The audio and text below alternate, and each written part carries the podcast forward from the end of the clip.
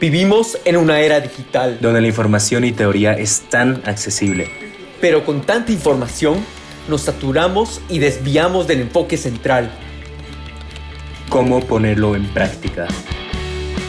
Es por eso que hicimos este podcast. Para que consigas lo que nosotros tanto buscábamos. Mensajes prácticos para tu crecimiento empresarial y personal. Hola, soy David Ferrell. Y yo, Marcelo Segarra. Y juntos te brindaremos esta plataforma donde nos guiarán líderes empresarios como ellos mismos lo practican. Porque sabemos que esa es la base para el crecimiento. Por favor, comparte este podcast con alguien más. Porque solo así podremos inspirar a más personas. Hola a todos, bienvenidos a un episodio más del Business Lounge. El día de hoy nos acompaña un invitado muy especial. Bueno, aquí está su anfitrión. Para los que no me conocen, yo soy David Ferrell. Estamos juntos con Marcelo Segarra. Y como les decía, el invitado de hoy es Manfred Reyes Villa. Bueno, Manfred es eh, ingeniero aeroespacial.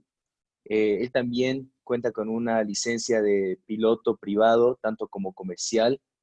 Manfred ya lleva cinco años trabajando en la empresa de The Salt Falcon Jet, que es una empresa que se especializa en diseño personalizado eh, sobre jets privados. ¿No? Es una industria bastante peculiar, una industria que, bueno, no muchos tenemos la oportunidad de poder oír a detalle. Y Manfred es aquí el día de hoy para compartirnos un poco con respecto a esta industria, cómo está siendo un poco afectada el día de hoy en la actualidad con el tema del coronavirus y cómo él va a ver más adelante esta industria y su rubro siendo afectado o beneficiado. Bueno, un gusto realmente de tenerte, Manfred. Antes de pasarte el micrófono, me gustaría, Marcelo, si, si gustas agregar algunas palabras. Claro que sí, David, gracias. Bueno, eh, primero saludar a todos, gracias por estar en este episodio de Business Lounge y gracias, Manfred, por estar aquí, acompañarnos y compartirnos un poco sobre ti. Eh, antes de, de, de, que Manfred nos pueda contar sobre su profesión y darnos ya más detalles de lo que es su industria, lo que él hace día a día, quisiera que realmente nos cuente cómo él ha podido tener un crecimiento profesional y personal tan grande que yo he podido observar desde muy pequeño y realmente es algo muy admirable. Eh, Manfred, ya podrías empezar a contarnos quién es Manfred Reyes Villa, sobre ti y, bueno, entremos a cómo has ido creciendo como persona y como profesional. Bueno, eh, antes que nada, gracias por la invitación. Hola a todos que están, bueno, oyendo esto o viéndolo. Eh, saludos a todos en Bolivia y, bueno, a todos los oyentes. Eh, Chelito, a ver, gracias por, tus palabras. Eh, yo, la verdad, puedo decirte que he estudiado, si, si bien he estudiado ingeniería espacial, he terminado de hacer mis estudios como piloto, como lo mencionó tu compañero. Al final, lo que hago hoy en día sí tiene mucho que ver con ingeniería. Eh, claro, yo lo que hago en este momento es la venta de aviones privados y una vez que se vende el avión, eh, manejo todo lo que es la construcción del avión, toda la ingeniería. Me, me encargo de que toda la ingeniería esté bien hecha, que tengamos todas las partes necesarias para construir el avión, la compra de los materiales. Eh, y bueno, básicamente desde la compra del avión hasta la entrega eh, la manejo yo, ¿no? Claro que antes de hacer todo esto, eh, yo empecé desde abajo, desde abajo, que, me costó demasiado, de, empezando desde el estudio. fueron años bastante difíciles en los que si bien la pasé bien, no puedo decir que, que no tenía una vida social, sí tenía, y bueno, eso yo creo que también es parte de, que a uno le vaya bien, siempre disfrutar las cosas que estás haciendo en el momento, ¿no?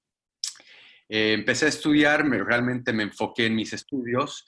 Eh, más que nada cambié la forma en la que estudiaba, ¿no? O sea, yo siempre cuando era niño, ya sea en la escuela en Bolivia, eh, siempre era de los que dejaba la tarea para el último día y me mataba estudiando horas antes del examen.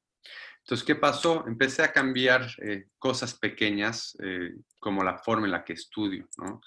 Eh, empecé a prestar más atención en clase, a lo que yo siempre recomiendo a, a, gente joven, era sentarse adelante. Fue lo que me ayudó un montón, sentarme en la primera fila.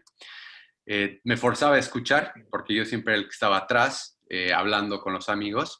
Entonces, me forzaba a escuchar. Y la otra cosa también cuando un profesor daba un material que sabíamos que íbamos a repasar en clase, yo lo leía antes de ir a la clase. Es más, me tomaba quizás unos 15, 20 minutos, leía el material que se iba a estudiar, cosa de que luego, mientras el profesor lo hablaba, ya sabía más o menos de qué estaba hablando. Y si tenía alguna pregunta que yo me había hecho la noche antes, entonces todo como que ya caía en lugar y ya entendía apenas lo explicaba el profesor. Entonces eran solo los métodos en los que yo estudiaba que fueron haciendo un gran cambio en mi vida. Y me empecé a dar cuenta que, mira, realmente yo, alguien que no me gustaba la matemática y la física, me empecé a dar cuenta que realmente era algo fácil para mí una vez que realmente eh, daba de mi parte y trataba de hacerlo. Entonces, esto me ayudó a poder destacarme en la universidad. Eh, me hice conocer bien por todos los profesores, porque siempre, bueno, me, me, volví un muy buen alumno, ya que me empezó a gustar mucho lo que yo hacía. Y ahí fue cuando hice el primer proyecto para la NASA. Hice un avión, en realidad es el primer avión híbrido del mundo que puede volar más de 100 millas por galón. Eh, se, se llama el Green Flight Challenge, que lo hizo la NASA y invitó a competir a las empresas más grandes del mundo y entre ellas igual invitó a un par de universidades, que una de ellas era mi universidad de Embry-Riddle. En ese momento me dieron uh, una posición en ese grupo porque en realidad estaba compitiendo mi universidad. Entonces estaban compitiendo los mejores profesores de cada departamento, elegían un alumno que venga a ayudarlos. Lo que eso me ayudó fue que cuando hicimos el avión, que se lo llegó a hacer, se lo llegó a volar, eh, fue, o sea, ese, avión ahora en la industria aeroespacial es muy conocido. Y básicamente Boeing escuchó de este avión y vio nuestro avión. Y en ese momento Boeing está teniendo un problema con los aviones 787 que recién los habían sacado. Y eh, están perdiendo mucho dinero porque Anapon Airlines, que era una aerolínea eh, asiática, había comprado bastante de estos aviones y estaban teniendo problemas con las baterías, se incendiaban. Entonces, Boeing tenía que pagar multas diarias encima de los 70 millones de dólares porque no entregaban los aviones. Entonces, en ese entonces fue cuando Boeing me contrató y empecé a trabajar con ellos. Estuve un par de años trabajando para Boeing en ingeniería. Eh, creé un software que básicamente hacía el trabajo que antes tomaba 17, 14 o 9 días en hacer. Claro que una vez, cuando empecé, al principio me tomaba 17 días, después fui bajándolo a un, más o menos 14 días, y había un señor, un hindú, se llamaba Dian Sumiskum, era eh, un tipo, o sea, un cerebro, eh, lo hacía en nueve días. Entonces, para mí era tratar de llegar a hacer eso, ¿no? En nueve días.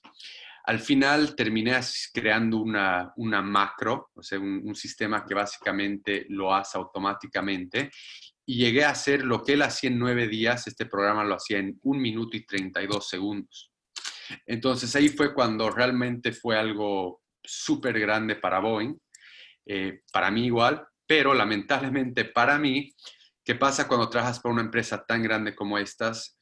Eh, este patentado no es mío, se vuelve de la empresa. Entonces ahí fue cuando Dassault Falcon Jet agarró y quiso hacer lo mismo eh, para sus aviones y no lo podía porque Boeing no quería hacérselo, sino quería venderles el software. Entonces Boeing, eh, perdón, Falcon se enteró lo que yo hacía y lo que podía hacer, entonces fue cuando ellos me hicieron una oferta para que vaya a trabajar con ellos, ¿no? Para el sector eh, privado. Me fui, estuve eh, con Falcon un par de años, em, trabajando igual en el equipo de ingeniería y después me pasé a una empresa que se llama GE, General Electric, que ellos hacen eh, motores para aviones. Y me interesó mucho este porque ya había hecho todo lo que era el avión, ¿no? pero nunca había hecho motores. Entonces, en ese entonces estaba haciendo un nuevo motor que se llama el motor LEAP, que se los usa en todos los 737 MAX y en todos los 320 Neos que es, es 70% de todos los aviones que están volando en el mundo. O sea, que si tú te subes en un avión empezando, bueno, ahora, hasta en los próximos 70 años, tú vas a estar volando en un avión que yo he diseñado. Trabajé con esta empresa por dos años, fue uno de los mejores trabajos que he tenido, era muy divertido. Nuestro trabajo era armar el avión, eh, perdón, armar el motor y destrozarlo. Lo destrozábamos ya sea eh, con un explosivo, se lo destrozaba con mal tiempo, lanzándole piedras. Eh, básicamente todo por lo que un avión pudiera llegar a pasar y se podía, se veía cómo ha fallado. Entonces, una vez que se rompía el motor, tenía un grupo de mecánicos e instrumentistas que venían y desarmaban el avión pieza por pieza, íbamos sacando, o sea, literalmente, o sea, cada perno que sacábamos se anotaba, se veía qué tiene, qué le pasó. Y cuando se hallaba la pieza que falló, se la volvía a recrear la pieza de un material más fuerte o se lo mejoraba y se volvía a armar el motor. En ese entonces se volvía a correr todos los tests y así nuestra misión era romper 60 motores. Eh, estuve ahí un par de años. Eh, una anécdota interesante fue que aquí fue cuando me tocó analizar el avión que el capitán Sully aterrizó en el agua en Nueva York. Entonces nosotros agarramos ese avión, le quitamos los motores, bueno, en realidad se los encontró los motores bajo el agua porque cuando aterrizó se cayeron los motores como deberían serlo y se los agarró esos motores y se analizó por qué fallaron, cómo fallaron y en ese entonces qué pasó fue que estos gansos que se había, el, motor, el CFM que tenía este, este avión, se destrozó porque cuando se hizo este avión, se los hizo tomando en cuenta que podía ingerir una ave que más o menos pesaría unas hasta 12 libras, ¿no? que es un ganso. Pero ¿qué pasó? Estos gansos eran unos gansos canadienses que eran el doble literalmente, pesaban hasta 23 libras. Entonces, claro, se destrozaron el avión, encima que habían múltiples gansos en, los dos aviones. Entonces, nuestra misión era hacer que este, nuestro nuevo motor, no le pase nada. Y como tal, eso se hizo, se logró, o sea, básicamente si le pasaría hoy a un motor, eh, a un motor LIP que se le crucen gansos, o sea, literalmente el motor no le pasa nada, o sea, no, ni sentirías siendo un pasajero en el, en el avión, quizás escucharías el ruido, pero no sentirías ni una caída en, revoluciones del avión. Estuve eh, trabajando para, para G eh, un par de años y bueno, ahí ya fue cuando volví a Falcon y ya fue más en un ámbito de ventas y ya era cuando me ofrecieron la posición de sobrever eh, todo lo que es ingeniería, ¿no? Entonces volví y ya volví a Falcon Jet, pero esta vez ya más eh, estaba sobre todo ingeniería y también en lo que es el campo de ventas. Eso es. Excelente, Manfred, realmente muy interesante cómo ha sido tu transición de la parte eh, educativa y como tú mismo has dicho que has tenido que empezar a cambiar estos pequeños, eh, estas pequeñas cosas que haces día a día, lo que podemos decir hábitos, ¿no? Y estos hábitos te han llevado a crear mejores métodos de estudio y estos métodos de estudio eventualmente, o sea, paso a paso, con persistencia, a crear una mejor vida profesional. Manfred, que quería tocar un punto aquí. Tú mencionabas que eh, por un tiempo tenían que dedicarse a destruir estos motores, ¿no? Realmente tirarles piedras, exponerlos a temperaturas, eh, hacer realmente dónde estaría el error, ver dónde estaría el error de estos motores para darle solución y que el motor sea mejorado cada vez más, ¿no? ¿Cómo crees, Manfred, que eh, ese tipo de, cosas que obviamente afectan al, motor, pero con respecto a la vida de una persona, sabemos que muchas veces pueden venir factores externos que nos pueden destruir, nos pueden bajonear. Sin embargo, muchas personas lo ven como que es un bajón y se quedan ahí abajo, ¿no? Ah, muchas personas dicen que tienes que aprender de tus errores, tienes que levantarte y seguir creciendo y mejorando, ¿no? Eh, ¿Cómo dirías vos, Manfred, que, esa filosofía eh, te, puede llevar a vos personalmente a seguir adelante en tu vida y te ha llevado a seguir adelante en tu vida? Mm. Bueno, yo creo que las cosas malas que nos pasan en la vida, eh, si bien llegan a ser en algún momento buenas, ¿no? Porque eso es lo que hace lo hace a uno más fuerte, le da más experiencia y bueno, como dicen, ¿no? si no te mata, te hace más fuerte. Entonces, eh, claro, cuando hacemos estas, estas cosas a un motor para destrozarlo y ver eh, qué puede aguantar, si bien es eso, ¿no? O sea, se lo hace para, mejorar algo, ¿no? Se lo hace para hacer un mejor producto y bueno, en este caso, para hacerse una mejor persona, ¿no? Si algo no te, no te mata, pues debería ser una mejor persona, pero eso ya también depende de uno, ¿no? Es mucho como tú percibes las cosas. Si bien la felicidad o, la alegría viene a uno gracias a que conoces el lado malo, ¿no? Entonces, cuando tú llegas a conocer el lado malo de algo y puedes ver qué tan triste o qué tan mal puedes estar, recién puedes comparar y, aprender a valorar eh, las cosas que a veces uno no, valora o, no, no, ve como bien, ¿no? Como un bien. Entonces, todo, todo depende de cómo tú percibes las cosas y cómo sales de una mala posición, ¿no? Y cómo eh, la idea es, es aprender de los errores y, claro, mejorarse uno como persona.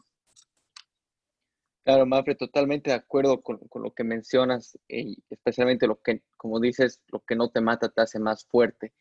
Creo que eso es lo que realmente te hace duro, te hace crecer, pero tienes que saber reaccionar a eso. Y hay muchas personas que no saben reaccionar como lo que está pasando hoy en día. Eh, Mafre, quisiera entrar a un, un, punto de lo que es tu trabajo y una transición que has tenido en, como, como profesional. Acá ahorita estás vendiendo aviones, antes, o sea, los diseñabas igual, o sea, ahora igual sigues diseñando, pero esa parte de ventas es sumamente importante. Quiero resaltar eso por el hecho que uno siempre está vendiendo y quiero que no, nos digas cómo has podido mejorar tus hábitos de ventas y venderte tú mismo y vender, es más, estos aviones lujosos. Mm. Ok.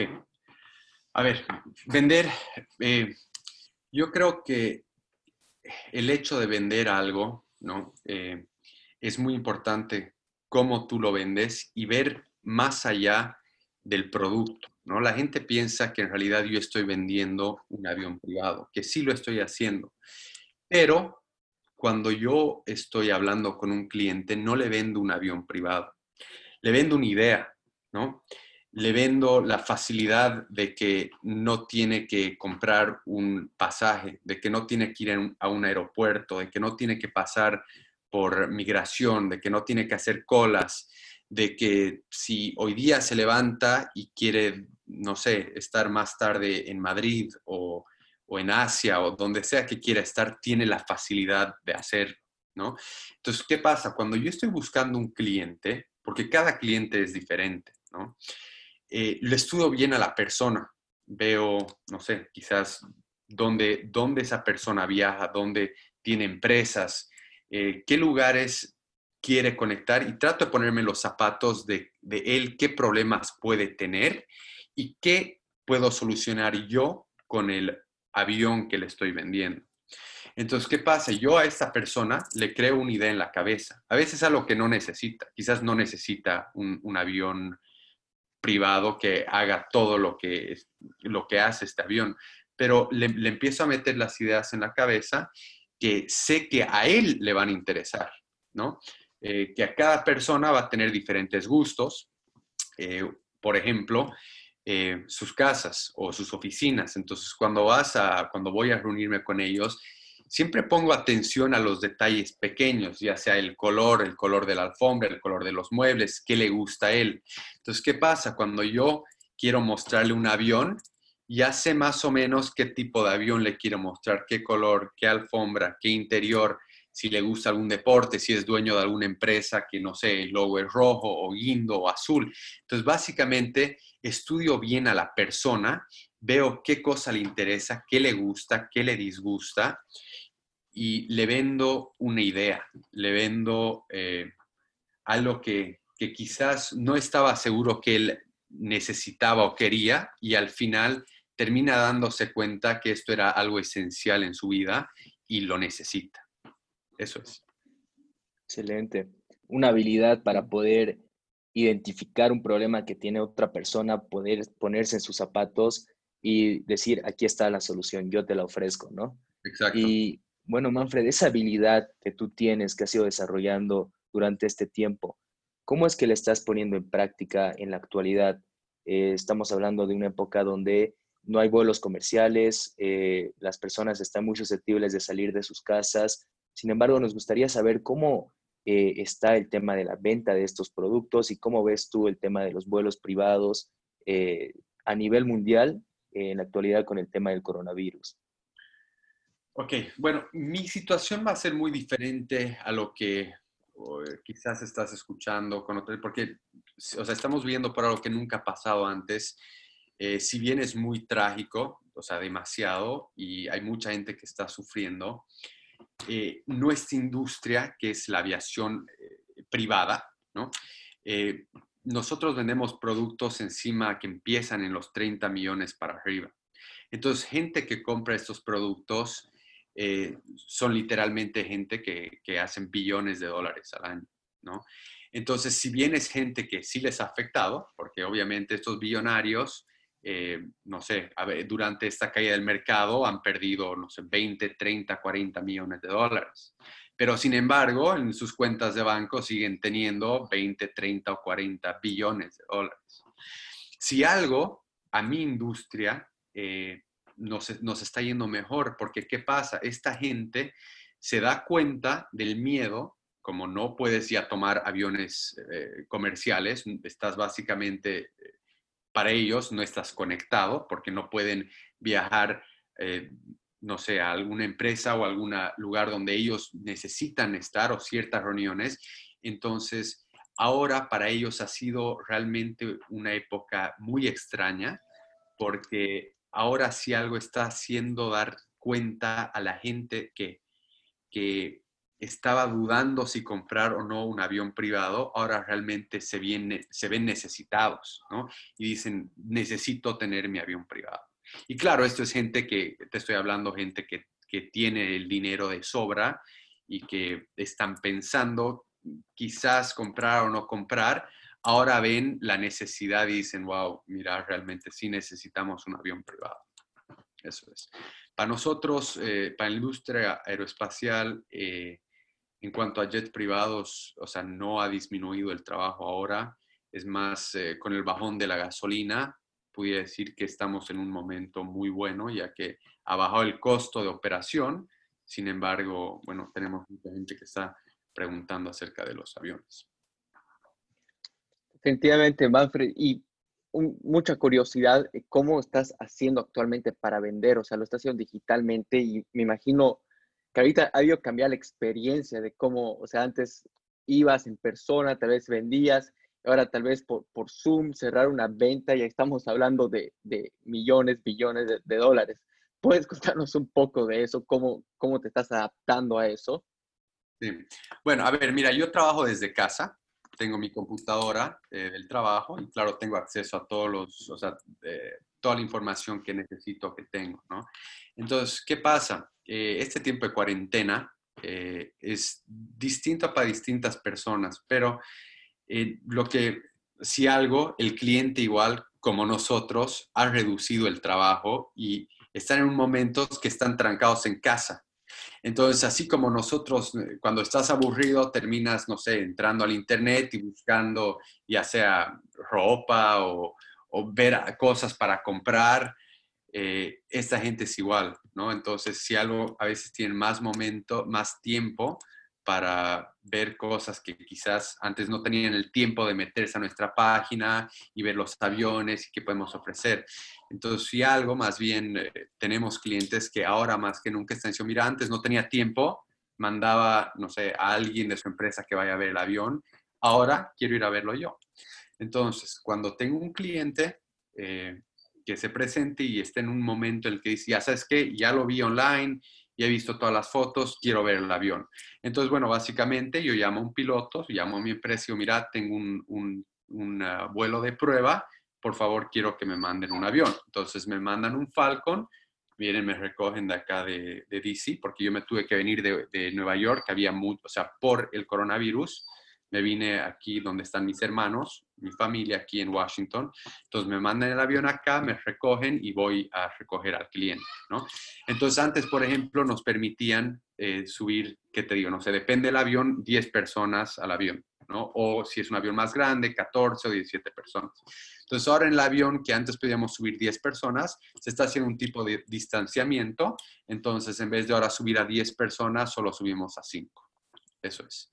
Entonces, se mantiene todo lo que es eh, eh, la distancia, siempre, o sea, la gente con tapabocas y tratando de usar guantes o, mantenernos de alguna forma cuidándonos, pero sin embargo, el, trabajo continúa. Excelente. Y bueno, con respecto a, a, tocas el tema de la distancia en la experiencia de la venta, ¿han considerado también en base al diseño del avión hacer ciertas modificaciones ya en vista de un futuro con diferentes eh, reglamentos con respecto a la distancia social, etcétera? Eh, más que nada lo que he estado recibiendo eh, muchas preguntas cuando gente está comprando un avión, me, me, piden de, o sea, me hacen preguntas acerca del sistema de filtración del avión, cosa que antes nunca lo hacían. La gente, o sea, no, nunca hacían esas preguntas, ¿no? En cambio ahora sí están preguntando y tienen algún filtro así, que nuestros filtros que ya usábamos en los aviones sí pueden agarrar, o sea, sí capturan todo lo que es partículas. Entonces, básicamente nada cambió para nosotros en ese sentido, más que gente preguntando, ¿no? O sea, gente sí pregunta eh, por, eh, más que nada de los filtros. Sí, qué interesante, interesante, Manfred. Y ahorita, ¿cómo ves esta industria irse? Tanto comparar lo que es la industria del avión privado, igual lo que es todo lo comercial. ¿Dónde lo estás viendo irse? Ok, a ver, eh, estuve en una reunión eh, justamente el miércoles que básicamente todos los vendedores del mundo se reúnen y empiezan a hablar de qué va a pasar, ¿no? Entonces, en la área privada hay algo que se llama el charter. El charter, ¿qué es? Es cuando básicamente una empresa o una persona se compra un avión eh, y lo pone en el avión a trabajar. Lo usan para privado o sea, lo usan para, lo alquilan, es como un Uber, pero privado, es un jet privado en versión Uber, ¿no?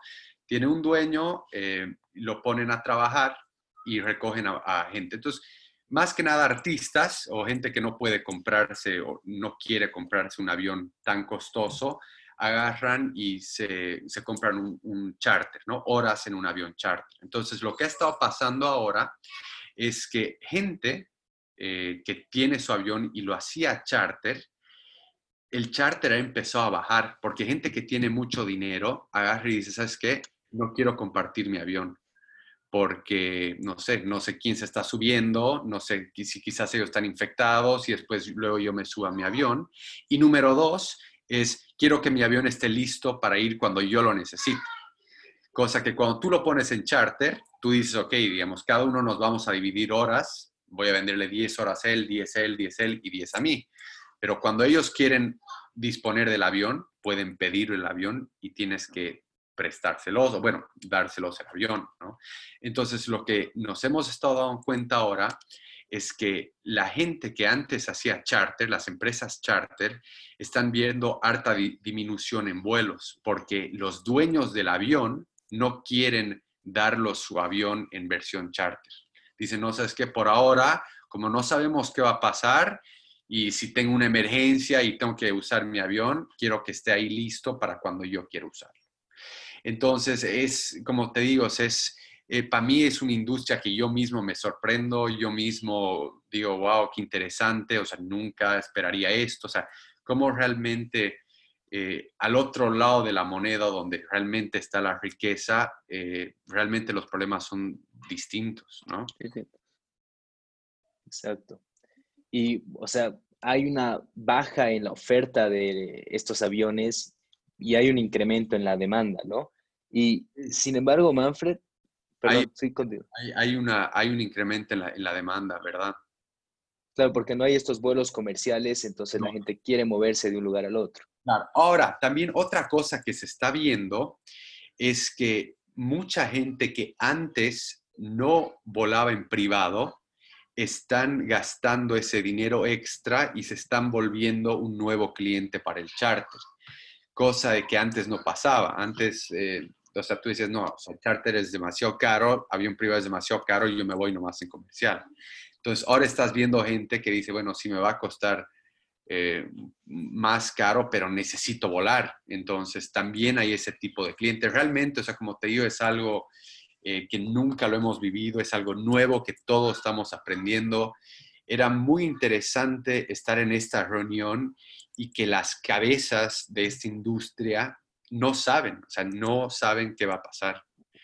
Y, y bueno, sí, o sea, te dan qué ellos creen, qué piensan, qué puede ser, pero no se sabe. Es básicamente como que te haga la pregunta a un doctor de cuándo se va a acabar esto del coronavirus. O sea, te pueden decir, creo que en un mes o creo que en dos años, pero no se sabe. Entonces, ahorita en nuestra industria, en mi industria, estamos atravesando por esto igual, ¿no? Que no se sabe qué va a pasar. Sí, definitivamente es algo que nadie sabe. Cualquier industria, creo igual, o sea, podemos tener varias predicciones, podemos, pero, o sea, la clave es estar atento y ver las tendencias del, consumidor, en este caso, y tus clientes. Manfred, em, acá en esta audiencia tenemos muchos jóvenes, tanto emprendedores como profesionales, igual que, que quieren y aspiran a un crecimiento masivo, grande. Quisiera que nos cuentes un poco cómo tú como vendedor llegas, o sea, vendiendo estos aviones, llegas a mantenerte una mente tan positiva, y cómo lidias con el rechazo, con la negatividad, cómo te pones esos objetivos para seguir creciendo.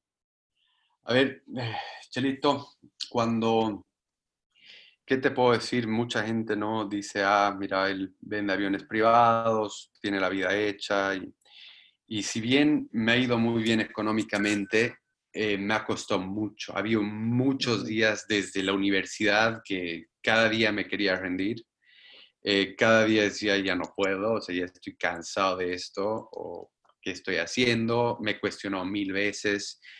Eh, o sea, me ha costado bastante, ¿no? Llegar a donde yo estoy. Eh, no ha sido nada fácil.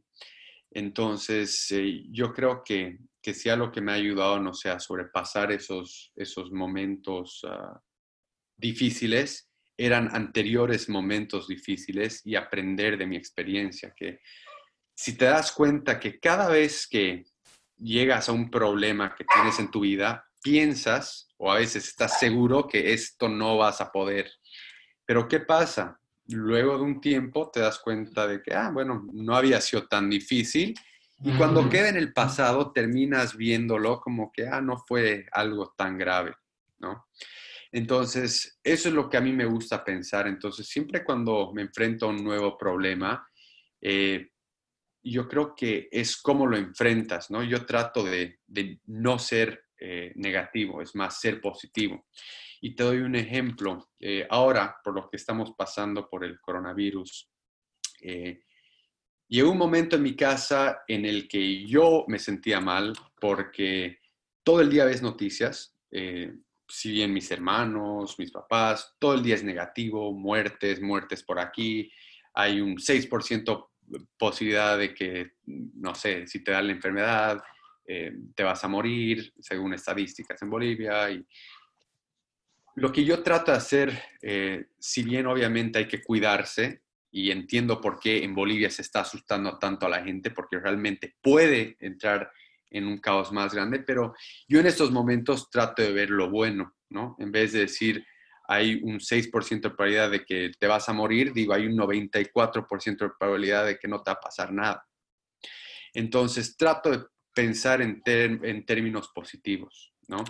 Si me pasa algo malo y digo, no sé, wow, he perdido X cantidad de dinero, no sé, ya sea en esta inversión, porque también hago todo lo que es stocks y la bolsa, bolsa mercado, trato de realmente ver, bueno, cuánto voy a ganar después y siempre tratar de pensar en el lado positivo de las cosas. Y yo creo que esto me ayuda a sobrellevar las cosas eh, en momentos eh, malos, ¿no? Porque si bien ya tienes un momento difícil, eh, en vez de tú más darte palo, yo trato de más alentarte un poco y agarrar y decir, bueno, esto no es tan difícil, esto lo voy a sobrepasar. Eso, eso es como yo lo veo. Qué, qué gran mentalidad realmente para poder ver las cosas de una manera positiva, porque hay esas personas que ven el vaso medio lleno o medio vacío, ¿no? Depende de qué lado lo ves realmente. Y bueno, Manfred, con, con ese tu punto de vista, con esa perspectiva que, que, tú tienes ante la vida, ante los problemas, ¿cómo, cómo te ves tú, Manfred, de aquí a cinco años?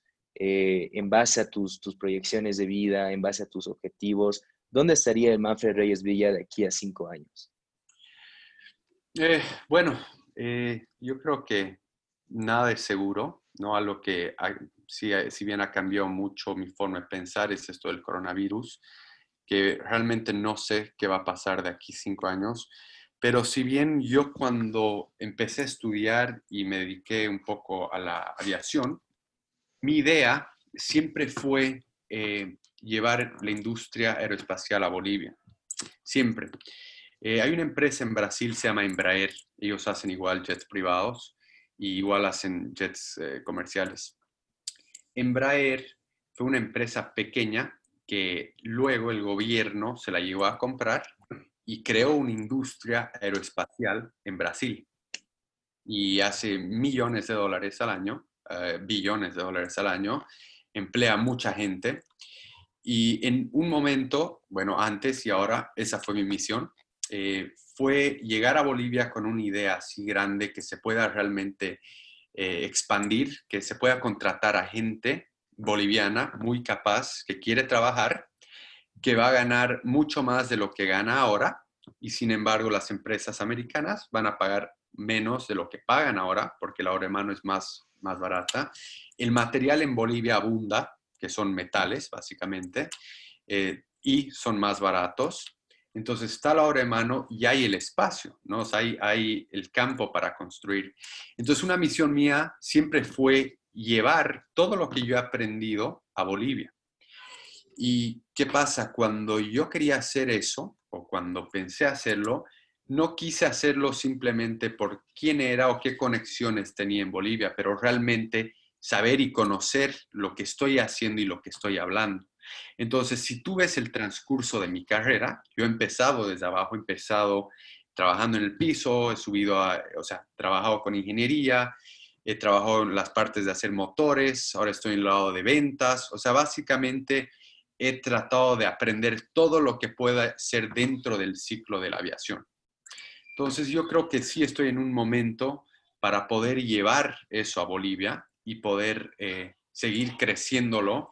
Y quizás, ah, bueno, ah, como te digo, o sea, muchas cosas pueden cambiar, pero mi idea sí fue llevar eso a Bolivia. Y algún día lo voy a hacer, lo voy a hacer, es, es algo de, de, tiempo, ¿no? De años, porque si, si, bien ya tengo mucha experiencia, uno también eh, continúa a ganar experiencia. Entonces estoy en un momento, yo creo, de mi vida que eh, todavía tengo mucho por aprender, eh, pero a la vez también siento que estoy listo para tomar este reto y crecer la industria en Bolivia y también hacerlo algo por, algo por mi país, algo por la gente allá, por poder ayudar y traer una nueva industria que realmente pueda mover la economía en nuestro país. Definitivamente, qué, buenas misiones y visiones lo que tú dices, Manfred. O sea, eh, personalmente es admirable ver eso y que quieras devolver a tu país, ¿no? Devolver al, país donde naciste, lo veo muy, muy admirable.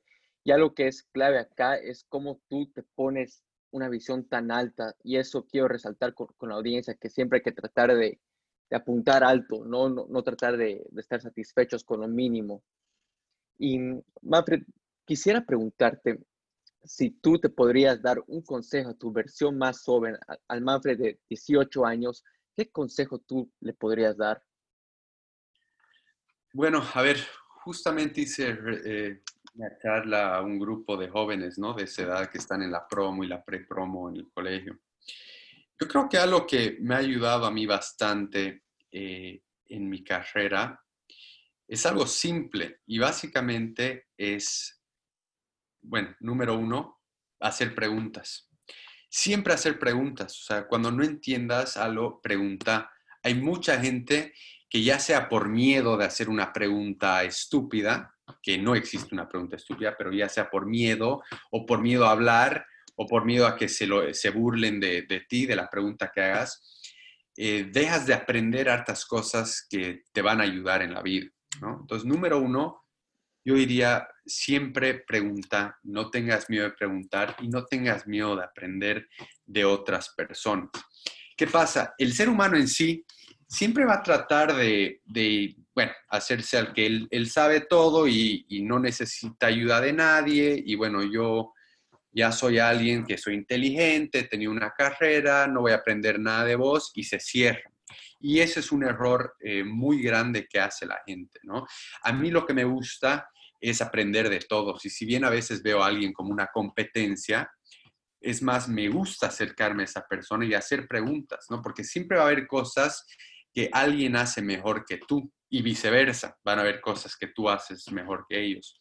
Entonces, al hacer esto, bueno, te abres más, no solo a volverte una persona más culta y aprender más, pero también te abres a, a lo que le llamamos el network, a conocer gente, Porque, ¿qué pasa? Luego gente que antes tenía una perspectiva mal de ti, que dice, no, ese tipo no, o ¿para qué me voy a acercar? O no, no es buena persona, o no me usa.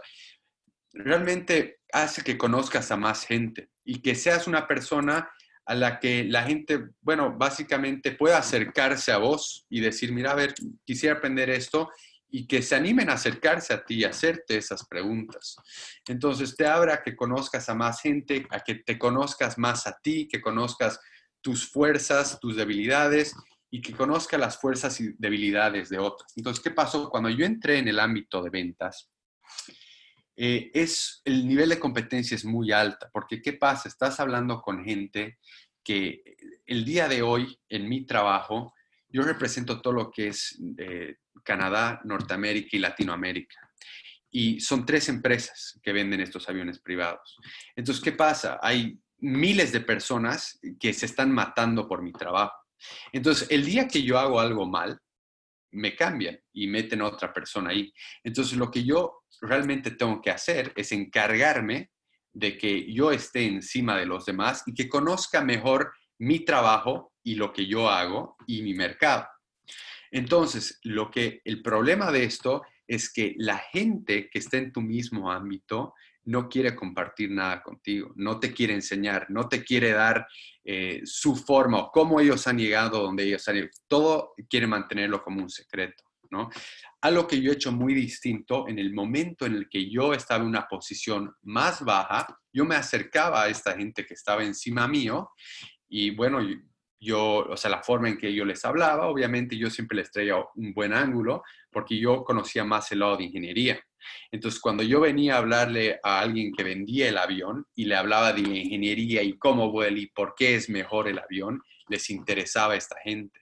Entonces, ellos también compartían experiencias conmigo y cómo vender un avión y, cómo conocer a esta gente, cómo meterte en círculos de gente eh, millonaria o billonaria que tienes que realmente meterte en ese círculo y conocer al cliente cómo poco a poco, eh, porque tienes que llegar a conseguir el teléfono de esta persona o eh, de alguna forma reunirte con ellos. Entonces no es fácil, o sea, yo te digo hoy día, Marcelo, a ver, quiero que mañana vayas y te juntes, no sé, con, el, con un rey de, de, no sé, algún país y me va a decir, no tengo idea cómo. Entonces, estas son las cosas que la forma más fácil de aprender es de la gente que ya lo ha hecho. Entonces, a mí lo que me gusta hacer y lo que realmente me ha ayudado era compartir con gente, siempre ser amable, no importa si es el presidente de la empresa o el que limpia el piso de, de, esta misma empresa, tienes que tratar a todos de la misma manera. Y bueno, básicamente yo puedo decirte que eso es algo que me ha ayudado realmente mucho en mi carrera eh, me ha hecho hacer que la gente me conozca como una persona amable, que se pueden acercar a mí para cualquier pregunta, eh, no necesariamente tiene que ser a lo que me ayuda a vender un avión. ¿Y qué pasa? Que realmente llego a conocer una persona y termina siendo el amigo de un amigo de un amigo que quiere un avión y bueno, así es como se mueven los negocios, ¿no? Eso es. Wow, realmente, Manfred, gracias por compartir eh, esto con nosotros, con nuestra audiencia. Es como que, como tú decías, cada persona tiene su maletín de herramientas y quiero yo tener todas mis herramientas para mí. Sin embargo, si yo comparto mi herramienta con esta persona, él la va a usar y me va a ayudar a construir algo más grande a mí el día de mañana. Y eso es lo que tú dices, el networking. Bueno, Manfred, realmente, perdón, sí. agradecida, ¿no? O sea, uno tiene miedo, a ver, ¿hasta qué punto comparto mis herramientas? Y lo que yo tengo que decirles es compartirlas, porque si bien si esa persona hace algo bien, va a quedar agradecida. Y bueno, eh, luego, como tú dices, eso te va a llevar a otra venta y, bueno, a mejorar como persona. Eso es. Excelente. Manfred, realmente gracias por compartir eso con nosotros. Mm, yo personalmente sé que Marcelo y toda nuestra audiencia estamos realmente muy agradecidos por lo que has compartido hoy en día con nosotros con respecto a tu industria y todo este maletín de herramientas que tú has ido formando en todos estos años de vida profesional. Lamentablemente estamos ya sobre el tiempo y entendemos también que tienes una agenda bien ocupada, Pero Manfred, bueno, quería realmente desearte todo el éxito en tu carrera, en esta tu visión que tienes de poder traer la industria aeroespacial a Bolivia. No cabe duda que lo vas a lograr por todo lo que has demostrado en estos años que, que has ido formando esta disciplina y estos logros. Y bueno, Manfred, realmente todo el éxito del mundo. Felicidades por, por darnos este ejemplo a seguir y muchas gracias por compartir todo esto en el, show hoy en día. Gracias, David, Marcelito. Muchísimas gracias a los dos. Los felicito por, por su programa y por lo que están haciendo, eh, tomándose su tiempo para realmente hacer algo productivo, bueno para ustedes y para todos los, los oyentes, toda la gente que los sigue. Eh, por favor, si algún rato tienen alguna pregunta, eh, no solo ustedes, pero sus oyentes o cualquier cosa que, no sé, yo pueda de alguna forma ayudarlos, eh, por favor, pueden... Claro. ya sea... Vamos a poner, vamos a poner tus links de redes y todo en, las notas del, podcast, del, YouTube y todo. Y bueno, de mi parte, igual, Manfred, agradecerte mucho por tu tiempo brindado y por todo lo que nos has compartido. Es, o sea, esto sirve a cualquier profesional, cualquier persona que quiere crecer y estamos hablando de, de, hartos valores acá y estoy seguro que la audiencia va a poder aprovecharlo. Muchas gracias, Manfred, por, por compartir todo eso. Gracias, chicos. Hasta luego. Que lo que escuchaste aquí no se quede en pura inspiración. Conviértela en acción y comparte nuestros logros. No olvides suscribirte a este podcast. Y síguenos en Instagram, Facebook y YouTube. Y suscríbete a nuestro newsletter. Hagamos una comunidad de gran impacto.